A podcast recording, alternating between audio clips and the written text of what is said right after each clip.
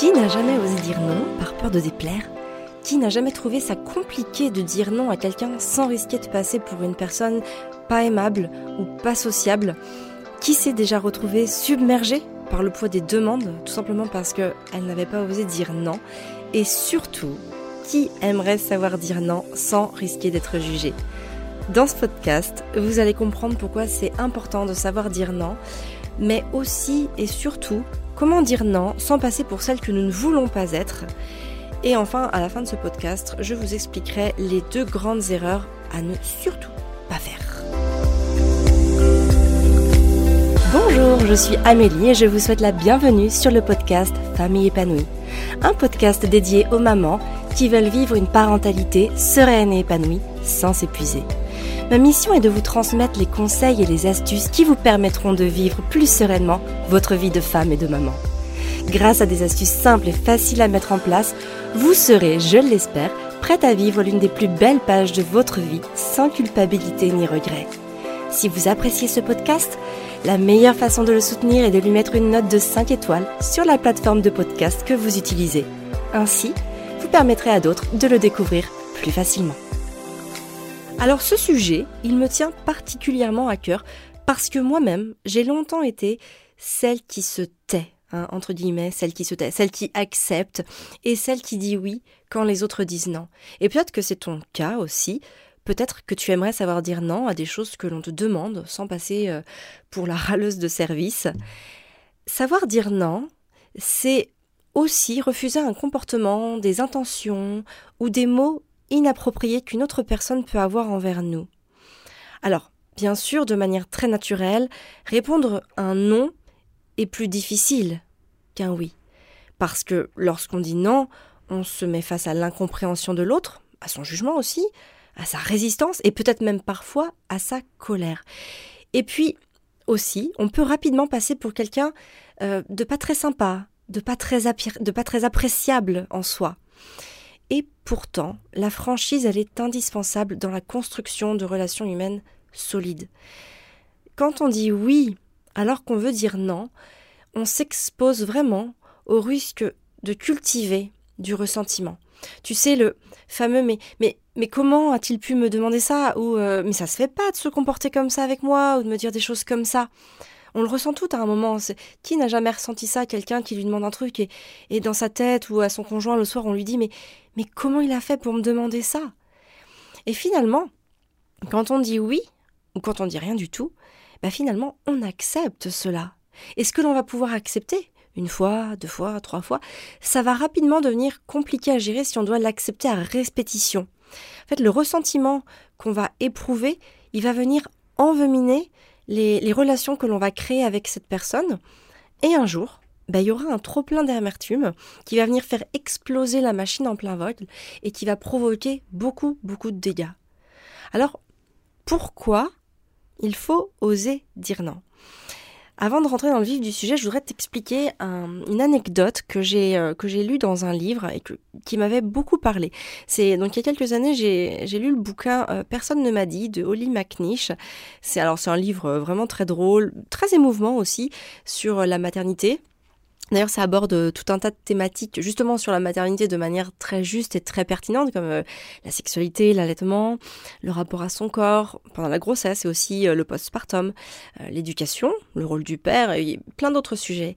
Et il y a un passage du livre que j'avais vraiment apprécié, ça avait particulièrement retenu mon attention parce que je l'avais trouvé très bien exposé. Et je voyais beaucoup de mamans, et j'en vois toujours beaucoup, enfin j'en entends aussi surtout beaucoup de mamans qui se plaignent que le rôle de, de leur conjoint n'est pas celui qu'elles attendraient. Et justement, dans ce bouquin, il y a un passage qui explique très bien ça. Je vais te lire le passage en question. Je vois des tas de mamans obligées de solliciter leur partenaire pour qu'il lève le petit doigt. Tu veux bien lui donner le bain ce soir? Ça ne te gênerait pas de lui faire prendre l'air? Tu veux bien, s'il te plaît, prendre ton propre lardon juste une fois pour que je puisse manger mon foutu dîner, qui est déjà froid, vu que t'as bouffé le tien en premier? Pas question de dégager du temps pour soi pour se détendre. Pas moyen. À mon avis, c'est là que la haine voit le jour dans bon nombre de couples. C'est un ressentiment profondément ancré. Donc voilà le passage que j'avais vraiment apprécié euh, parce que justement il faisait écho à de nombreux, de nombreux messages hein, que je reçois de jeunes mères qui se sentent vraiment au bout du rouleau et qui en ont marre d'assumer leur parentalité toute seule ou en tout cas trop seule. Et le risque, c'est que le ressentiment, au, fil du temps, va se transformer en, en rancune et en hostilité. Et qu'est-ce qui va se passer? Bien la frustration, elle va grandir et elle va venir tuer l'amour qu'il y a le couple. Et évidemment, là, c'est un exemple sur, la vie de couple, mais on peut exactement transposer cet exemple avec un collègue qui nous demanderait sans cesse des choses que l'on ne saurait refuser, ou alors même avec son propre enfant, hein, qui va venir nous demander des choses, qui va venir nous solliciter, et pour lequel on pourrait se sentir esclave. Il y a beaucoup de parents qui se sentent esclaves des demandes de leurs enfants. Alors, c'est pas que la demande n'est pas légitime, c'est juste qu'à un moment, le parent en a marre de devoir en fait être euh, bah, la personne qui va pouvoir assouvir immédiatement le besoin de l'enfant et être sans cesse en train de reporter son propre besoin. En fait, une demande peut être assouvie à un instant T ou un peu plus tard. L'idée est de savoir dire non quand on a besoin de dire non. Et aussi quand on voit que, par rapport à son enfant, le besoin pourra aussi être reporté. Alors, c'est pas toujours évident, parce que, évidemment, euh, parfois, et notamment avec son conjoint ou avec des, avec des, des collègues ou même avec des amis ou des proches, on a aussi envie de se montrer gentil. Et si on dit non tout le temps ou euh, voilà répétition, euh, les autres vont penser vraiment qu'on n'est pas très sympa. Donc en fait, il faut trouver euh, le bon, on va dire le bon, la bonne moyenne, le bon équilibre entre se montrer gentil avec les autres, mais sans se rendre esclave. Et oser dire non à une demande ou un comportement inapproprié, hein, c'est aussi une marque de valeur que l'on s'accorde. C'est important aussi d'avoir ça en tête. C'est pourquoi oser dire non? Eh bien, tout simplement parce que nous avons une valeur. Et en disant non à certaines choses, à certains actes, eh bien, on se réapproprie, ou en tout cas, on montre la valeur que l'on a. Nous ne sommes pas au service des autres. Et d'ailleurs, il y a une très grande différence entre rendre service et être au service. On peut rendre service occasionnellement. D'ailleurs, dans la plupart du temps, euh, les services s'échangent. Et nous, on est content de pouvoir compter sur le retour de, de, monnaie, en tout cas de service, quand on a besoin de quelque chose, nous aussi. Par contre, être au service de quelqu'un, dans le sens où l'on accepte de subir une situation ou des demandes qui se répètent inlassablement, ça, ça peut être beaucoup plus difficile à accepter. Et c'est dans ces situations-là que nous sommes en droit de dire non. C'est dans ces situations-là d'ailleurs que nous devons dire non. C'est ici qu'il faut dire non. On doit dire non par respect pour soi-même et pour aussi éviter de, d'entretenir, de cultiver des pensées négatives à longueur de journée. Et surtout remettre le focus sur sa vraie valeur. Parce que quand nous aurons l'habitude de dire non, ou en tout cas de reporter peut-être parfois, hein, tout simplement, ça peut dire non à l'instant T, mais euh, oui dans deux heures, deux jours, euh, deux mois, eh bien nous aurons aussi appris aux autres à nous respecter pour ce que nous sommes. Et alors, la réponse à la question pourquoi oser dire non? Parce que, ok, euh, c'est important de se la poser cette question. C'est la première chose à faire pour ne pas en arriver à des situations que l'on ne peut plus gérer, c'est de pouvoir les analyser avec le plus d'objectivité possible. En effet, tu vas pas forcément pouvoir dire euh, non à tout et tout le monde, et c'est pour ça que, en premier lieu, la première chose à faire, ça va vraiment être de venir analyser la situation. Il ne s'agit pas de de dire non par principe, en disant non, de toute façon, euh, moi, euh, j'ai d'autres choses à faire, donc voilà. Il ne s'agit pas non plus de dire oui à tout pour ne pas passer pour la personne que nous ne voulons pas être, mais il s'agit vraiment de pouvoir faire la part des choses en analysant ce que l'on peut faire, ce que l'on peut idéalement faire, et ce qu'on ne peut pas faire parce que ça va venir nous rajouter une charge mentale ou tout simplement nous demander beaucoup trop d'énergie au quotidien si on dit oui. Il y a aussi euh, certains mots hein, que les gens peuvent avoir envers nous et qu'on est en droit de refuser. Refuser par exemple que quelqu'un nous parle mal. Refuser euh, que quelqu'un nous donne des ordres. Parce que on peut très bien exprimer une demande tout en restant euh, courtois avec la personne et sans faire ressentir une notion de supériorité ou d'infériorité. Donc ça, c'est très très important de l'avoir en tête. Et tout ça, en fait, ce sont des petits automatismes qui vont se prendre à force de, voilà, de se poser les bonnes questions et de, on va dire, de réagir, d'agir avec objectivité. Parce qu'il ne s'agit pas, évidemment, de détester les gens. Hein. Par exemple, si on prend l'exemple du compagnon, euh, de son conjoint ou de sa conjointe, il ne s'agit pas de détester son compagnon parce qu'une fois, il a oublié de vider le lave-vaisselle, alors qu'en réalité, il est euh, super présent euh, pour les enfants et qu'en plus, ça va être un vrai pilier sur lequel on aime se reposer. De même que on ne devient pas esclave de son enfant lorsqu'on lui permet de reprendre un gâteau au goûter. Dans ces moments-là, en fait, nos émotions, elles vont venir prendre le dessus, elles prennent souvent le dessus d'ailleurs sur notre raison, et on a tendance à penser à tort que nous sommes en train de nous faire bouffer par les autres. Et en réalité, il y a vraiment une nuance qui est très très importante de considérer. Et pour réagir avec discernement, on doit au maximum éviter de réagir à chaud. Ça, c'est vraiment quelque chose que je veux que vous entendiez. Essayez de ne pas réagir à chaud. Parce que quand on est à chaud, on réagit avec notre émotionnel. Et c'est normal. Notre cerveau, il est fait comme ça. Euh, on, a des réactions automatiques face à certains messages. Mais le vrai problème, c'est que souvent, ces réactions automatiques, elles ne vont pas nous amener euh, vers un discernement, ni vers une situation qui, qui nous permette en fait de s'en extraire raisonnablement. Dans ces moments-là, en fait, quand, une situation nous embête ou nous énerve, on va s'efforcer de ne pas agir ou dire des choses sous le coup de l'émotion. Parce qu'il faut vraiment avoir en tête que notre capacité à relativiser, c'est-à-dire vraiment à, à raisonner, elle va intervenir, mais il faudra d'abord que l'on soit redescendu émotionnellement parlant. Et pour ça, ça veut peut-être parfois dire laisser un petit peu de temps. Et c'est ok. C'est pas d'ailleurs souvent c'est pas parce que tu donnes une réponse euh, quelques heures plus tard que, que, ça va causer un problème. On peut très bien euh, répondre un petit peu plus tard à une sollicitation ou euh, réagir, par exemple, quelqu'un qui nous a mal parlé. on n'est pas obligé de répondre tout de suite sous le coup de la colère en disant mais tu n'as pas à me parler comme ça, je n'accepte pas, etc. Mais on peut très bien revenir deux heures plus tard en lui disant bah écoute, la façon dont tu m'as parlé tout à l'heure, je l'ai pas appréciée parce que j'estime qu'on n'a pas à se parler comme ça.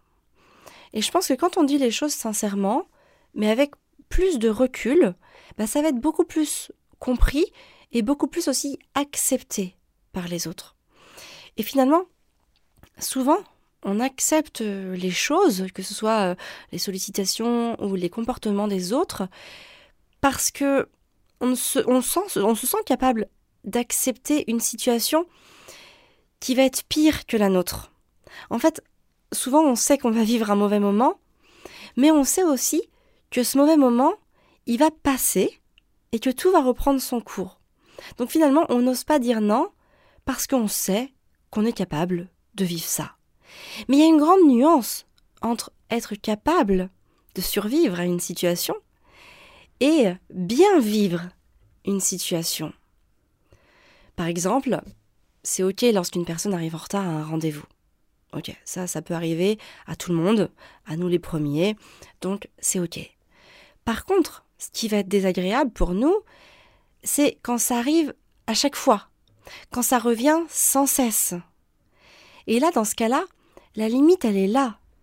Lorsqu'on passe d'une situation qui soit acceptable à une situation qui devient abusive. Il y a un truc que Fabien il dit souvent, donc Fabien c'est mon mari, et euh, il me dit souvent, Lorsqu'il y a un doute, il n'y a pas de doute. C'est-à-dire que lorsque tu commences à passer du temps à te poser des questions sur une situation ou une personne, c'est que c'est le bon moment pour lui faire passer un message. Et ce message, bah, c'est lui expliquer ce que l'on ressent et ce que l'on attend d'elle.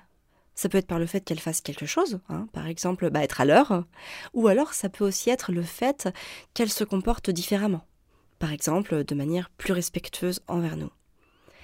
Et pourquoi est-ce que tout ça c'est si important?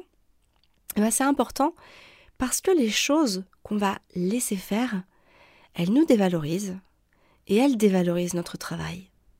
Si tu as un collègue qui te demande sans cesse de reprendre une partie de ses dossiers, ou te demande sans cesse des choses sur lesquelles tu n'es pas censé bosser, bah, ça va venir dévaloriser ton travail à toi. En acceptant euh, une charge de travail plus importante sans contrepartie, tu es dans la dévalorisation. Et le problème, c'est que tant que l'on ne dit rien, les autres vont venir continuer et peut-être même abuser de nos services. Et la grande perdante au bout du compte, bah, ça sera toi. Et ça viendra affecter l'estime que tu as de toi et la confiance en toi. Et c'est pareil avec les enfants. Si tu acceptes une fois que les enfants reprennent un goûter, euh, enfin un gâteau au goûter, alors on est dans l'exceptionnel et c'est ok. Alors la prochaine fois, tes enfants, ils essayeront sûrement d'avoir un deuxième gâteau au goûter. Mais l'idée, c'est que pour rendre cette chose exceptionnelle et pour ne pas se sentir esclave de leurs demandes ou ne pas savoir quoi faire, c'est que il faut laisser la place à l'exceptionnel, mais la prochaine fois, quand ils insistent, s'ils ont encore faim, alors ils pourront manger par exemple des fruits en complément. Et c'est ça qui est important de, de capter la nuance entre accepter des choses qui vont être tout à fait exceptionnelles et c'est ok pour tout le monde. D'ailleurs, même nous, hein, des fois, on va reprendre un bout de chocolat ou euh, on va manger une deuxième part de dessert parce que c'est exceptionnel, que ça nous fait plaisir, mais on ne va pas le faire tout le temps. Et si tu leur dis justement, c'est le problème, c'est que, par exemple, si je reprends l'exemple des enfants, si tu leur dis ok à chaque fois qu'ils insistent, tu dévalorises ta crédibilité et surtout, tu leur enseignes que pour obtenir gain de cause, il suffit d'insister un peu et d'user de tes ressources. Il y a un autre exemple qui me vient en tête, c'est lorsque, par exemple, tu reçois un appel euh, au bureau à 16h30 ou que tu es même chez toi à 16h30 et que c'est ton conjoint qui devait aller chercher le petit dernier à la crèche ou à la garderie et qu'il te dit, voilà, à 16h30, ah, j'ai une réunion imprévue euh, qui me tombe dessus, je ne pourrais pas aller le chercher à la garderie. Si c'est une fois, c'est ok. Si tu es à la maison, peut-être que tu pourras aller le chercher. Et si tu es au bureau, peut-être que tu pourras t'arranger avec des collègues ou voilà, dire qu'il arrive un pépin et que tu dois absolument partir. Et c'est OK. Par contre, si ça revient toutes les semaines, ça devient dévalorisant pour toi. Parce que, en fait, c'est comme si toi, bah, tu pouvais te permettre de partir tout le temps du travail plus tôt, ou que tu pouvais tout laisser en plan tout le temps, mais que lui, en fait, il pouvait pas. Et la notion sous-entendue est que, bah, du coup, son travail à lui, a plus de valeur que le tien. Et ça, c'est pas acceptable. Quelque chose que l'on pourra accepter une fois ne doit en tout cas pas se répéter, sinon ça va devenir une habitude, une habitude néfaste qui va venir te dévaloriser. Et c'est pour ça que oser dire non, c'est reconnaître sa valeur personnelle. Si on considère que notre valeur, elle vaut autant que celle d'un autre, alors pourquoi est-ce qu'il faut qu'on sans cesse, continuellement, on accepte des choses qui viennent nous submerger. Et la grande question, parce que souvent on le fait, et quand on le fait, c'est pourquoi on le fait en fait? Eh bien, la plupart du temps, c'est parce que nous avons peur. Alors, nous avons plusieurs peurs. La première, c'est que nous avons peur qu'elle ne soit pas faite. Et aussi, nous avons peur que la faute rejaillisse sur nous. Et, quelque part, mais pas non plus euh, une des moindres, on a aussi peur de ne pas être apprécié. Et cette peur, écoutez-moi bien, elle arrive uniquement lorsque nous lui avons permis de s'installer. Parce que oui, la maman se débrouillera toujours pour aller chercher son petit dernier à la crèche ou à la garderie. Et elle prendra l'habitude de céder aux insistances de ses enfants pour qu'ils soient contents, et pour avoir la paix aussi, hein, disons-le clairement. Elle acceptera la charge de travail de son collègue pour satisfaire son boss et être bien vue. Cette maman, en fait, elle fera son possible pour servir au mieux tout le monde, mais en le faisant, non seulement elle ne sert pas les autres, mais surtout, elle se dessert. Parce que finalement, elle enseigne aux autres de ne pas la respecter, par peur de ne pas être acceptée, aimée, de déplaire, ou pour un tout un tas d'autres raisons. Et aussi peut-être parce qu'elle a peur que ça ne soit pas fait. Si par exemple son conjoint l'appelle en lui disant Est-ce que tu peux aller chercher le petit dernier? Et qu'elle ne peut pas, qu'elle ne peut pas se rendre dispo, qu'est-ce qui va se passer? Elle a peur que le petit dernier reste plus longtemps à la crèche, que personne n'aille le chercher, euh, voilà. donc tout ça, ça vient vraiment en ligne de compte. Mais finalement, si elle ne peut pas, bah, j'imagine que si c'est à répétition, un moment, son conjoint pourra sûrement le faire. Parce que peut-être que pour elle, ça sera aussi important de venir respecter la personne qu'elle est et les missions qu'elle est en train de réaliser. Il faut bien garder en tête que les personnes les plus appréciées ne sont pas celles qui sont gentilles et qui acceptent tout. Ce sont vraiment celles qui savent poser des limites quand leurs propres limites sont dépassées. Être gentil, c'est une chose. Et être respecté, pour la personne que nous sommes, c'en est une autre. Alors, la grande question, c'est comment oser dire non sans culpabilité, sans avoir peur que euh, les autres ne nous aiment pas, nous détestent ou euh, sans passer pour euh, une personne hostile Alors il faut bien avoir en tête que lorsque l'on veut dire non à quelque chose, nous avons à peu près toutes le même type de challenge. C'est-à-dire affirmer ses besoins sans passer pour une personne qui va pas être sympathique, voire mal lunée, voire même encore méchante. Notre challenge, il est donc d'amener la personne à consentir à notre volonté de ne pas subir une demande, un comportement ou des propos que nous jugeons irrespectueux, en osant s'affirmer soi-même. Et la chose la plus, la plus importante, c'est vraiment celle que je voudrais que vous reteniez, c'est d'expliquer son pourquoi. C'est très important d'expliquer pourquoi. Et il faut prendre, euh, il faut prendre garde quand on, explique, quand on explique son pourquoi, de ne pas tomber dans la justification. Expliquer quelque chose ne veut pas dire se justifier. Pourquoi? Parce que la justification, elle insinue une position d'infériorité dans laquelle on n'a pas à être. Non seulement on n'y est pas, mais on n'a pas à y être. Et pour expliquer un refus, euh, toujours partir du principe qu'il est plus intéressant de donner une vraie raison que de donner une fausse raison. Il y a des gens qui se disent non mais si je lui dis ça il va enfin il va trouver ça bizarre ou euh, ça va être mal perçu. Mais finalement non. C'est important de bah, de dire les vraies choses. En fait ce que l'on ressent c'est ok. Il faut être il faut être à l'aise avec ses ressentis avec euh, les choses que qui nous habitent. Parce que c'est ça la vraie raison.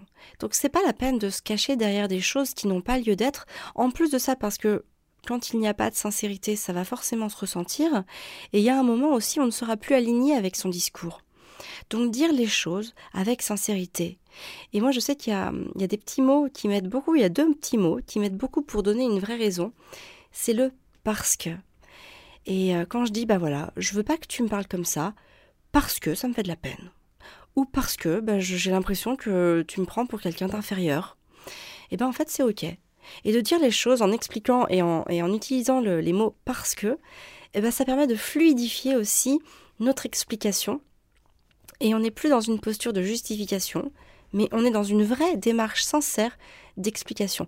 Et surtout, alors il y a un truc, ça avait été, il y avait une petite euh, analyse, une petite étude qui avait été faite là-dessus, mais en fait, il a été démontré que nous, nous avons vraiment tendance à accepter plus facilement euh, une demande lorsque les mots parce que sont inclus dans la phrase. Donc ça, je pense que c'est très très intéressant à retenir. D'ailleurs, si tu remarques le comportement de tes enfants, tu vas voir qu'ils sont hyper forts avec ce principe de persuasion. Par exemple, si tu leur dis pourquoi tu veux, enfin si tu leur dis pourquoi tu veux un deuxième gâteau, ils vont te sortir juste parce que. Voilà. Pourquoi tu veux un deuxième, gâteau? Parce que. Et toi là, en gros, bah tu bugs. Ok, euh, ok. Et tu sais pas quoi dire d'autre parce qu'en fait, euh, bah, c'est légitime. Il en veut un autre parce que. Et en fait, on ne sait pas quoi dire parce qu'il n'y a rien de plus logique qu'un parce que. Donc vraiment, c'est super important que tu retiennes ça. Quand tu veux euh, dire non, quand tu as besoin de dire non à quelque chose, eh bien, dis-le en utilisant les mots parce que. Voilà, je ne veux pas faire ça parce que j'ai déjà assez de travail. Je ne peux pas faire ça parce que je dois partir à 18h pour aller chercher mes enfants. Je ne peux pas faire ça, euh, ou je ne veux pas, enfin, je, ne veux pas que tu me parles comme ça, parce que je n'aime pas le temps employé, euh, je ne veux pas que tu prennes un deuxième bac gâteau, parce que c'est pas forcément bon pour la santé, que tu en as déjà mangé un, et euh, parce que si tu as encore faim, tu peux prendre un fruit. Et toutes ces choses-là, en fait, eh ben, elles deviennent naturelles et simples à dire, tout simplement parce qu'on a utilisé un mot qui fait résonner la logique du propos. Et ça, c'est vraiment hyper important. Parce que Donc les deux erreurs à ne pas faire, il y a quand même deux choses qui sont vraiment à, éviter au maximum. Moi, je m'en suis rendu compte euh, au fil du temps et c'est des choses sur lesquelles je travaille énormément pour ne pas tomber dedans parce que vous allez vous rendre compte qu'on peut facilement tomber dedans. La première, c'est rejeter la faute sur les autres. En aucun cas, les autres ne sont responsables de nos ressentis et de nos émotions. Et c'est très très important d'assumer pleinement nos besoins et nous-mêmes. Et en fait, d'ailleurs, c'est en s'assumant pleinement que nos besoins euh, et notre personne seront respectés. Les autres ne sont en rien responsables. Moi, quand, quand je suis pas contente d'un comportement de quelqu'un ou quand je suis pas contente d'une demande que l'on va me faire, je pars toujours du principe que c'est de ma faute. Et je me pose la question en permanence de savoir quoi dans mon comportement a pu faire que l'autre agisse ainsi comme ça avec moi. Et en partant de ce principe-là, on rentre dans une démarche d'amélioration personnelle et de compréhension aussi.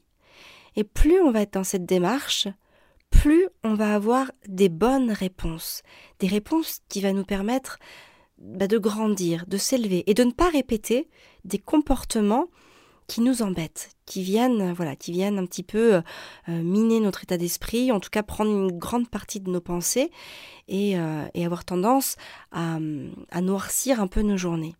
Donc ça, je pense que c'est très important que tu l'entendes. Toujours accepter sa part de responsabilité et donc, euh, par le même fait, ne pas rejeter la faute sur les autres. La deuxième chose qu'il faut vraiment éviter de faire, c'est présupposer les sentiments des autres. Il n'y a rien de pire que de s'entendre dire Oh, mais je suis certaine que tu vas y arriver. Ou alors Mais je suis sûre que tout se passera bien. Hein, sur euh, quand ton conjoint t'appelle tous les soirs à 16h30 euh, pour te demander d'aller chercher le, petit dernier à la garderie, euh, ça sert à rien de lui dire mais je suis certaine que tu vas y arriver. Parce que finalement, quand on dit ça, d'une part on s'engage sur le résultat, donc ça que si la personne échoue, hein, si elle est en retard ou euh, quoi que ce soit, eh bien quelque part, on a une part de responsabilité, chose que l'on ne souhaite pas avoir à la base. Et puis c'est aussi une façon pour l'autre de subir une pression inutile dans le but de simplement masquer inutilement notre refus. Le, le vrai problème n'est pas là.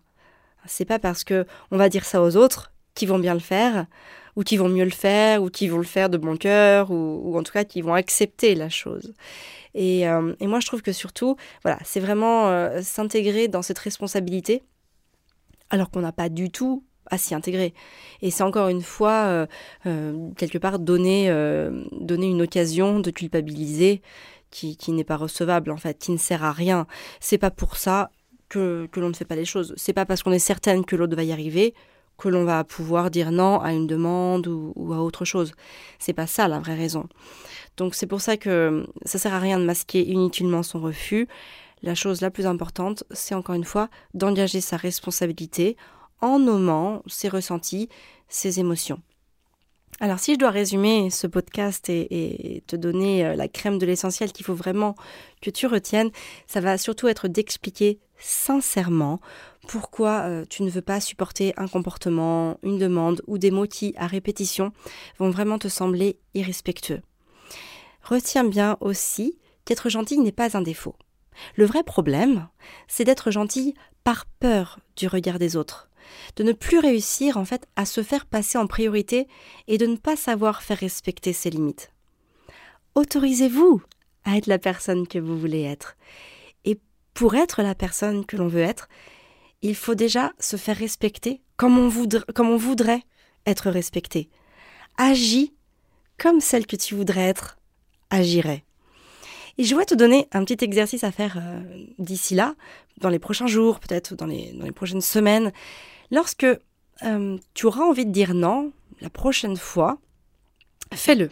Vraiment, la prochaine, la, prochaine chose que tu vas subir, que ce soit un comportement, une demande ou autre chose, si tu as envie de la refuser, refuse-la. Tu peux être ferme tout en étant courtois. C'est pas le, problème n'est pas de, s'énerver, enfin en tout cas le, but hein, n'est pas de s'énerver, de crier ou de se quereller, juste d'exprimer un sentiment qui soit important pour toi, parce que c'est important d'expliquer aux autres ce que l'on ressent et ce que l'on est en mesure de faire ou de ne pas faire. Donc vraiment, c'est très très important. Fais bien ce petit exercice. C'est au fur et à mesure que tu le feras, tu verras que tu seras de plus en plus à l'aise avec le fait bah, d'exprimer vraiment tes besoins. Et ça peut être fait au sein de, ta famille, hein, avec ton conjoint, ta conjointe, ou tout simplement avec tes enfants aussi. Et tu verras que de fil en aiguille, bah, ils sauront aussi, ils connaîtront tes limites. Et si tu ne leur donnes pas le cadre, ils vont pas le connaître pour toi. Donc c'est très très important de bah, d'imposer son cadre, de le donner en tout cas aux autres et de dire voilà, ça c'est mon cadre. Vous pouvez faire ce que vous voulez, ce que vous voulez à l'intérieur du cadre, mais je n'accepterai pas que l'on dépasse le cadre. Voilà, et je conclurai en vous laissant méditer sur cette petite phrase. Être gentil n'est pas un défaut. Le vrai problème, c'est d'être gentil pour plaire aux autres. Depuis plusieurs années, ma mission est de guider les femmes vers une vie plus sereine et épanouie. À travers les programmes d'accompagnement que j'ai créés, vous comprenez comment reprendre le dessus sur votre quotidien, comment appliquer les ressources qui ont le pouvoir de créer la différence pour vous sentir mieux même quand vous n'avez pas le moral, même quand vous avez cette sensation de passer à côté de quelque chose, ou même quand vous sentez que vous perdez le contrôle ou que vous êtes épuisé. Vous retrouvez les notes rédigées de ce podcast dans la lettre Famille épanouie que nous envoyons tous les dimanches. Dans cette lettre, vous retrouverez aussi un mantra pour inspirer positivement votre vie, une recette saine et gourmande que vous pourrez préparer en quelques minutes. Alors pour s'inscrire à cette lettre, c'est très simple, il suffit d'écrire le lien famille-épanouie.fr slash lettre. Merci d'avoir écouté le podcast Famille épanouie. Pour le soutenir, le meilleur moyen est de lui laisser une note de 5 étoiles sur la plateforme de podcast de votre choix. Moi, je vous dis à jeudi prochain pour un nouvel épisode. D'ici là, prenez soin de vous et de vos enfants.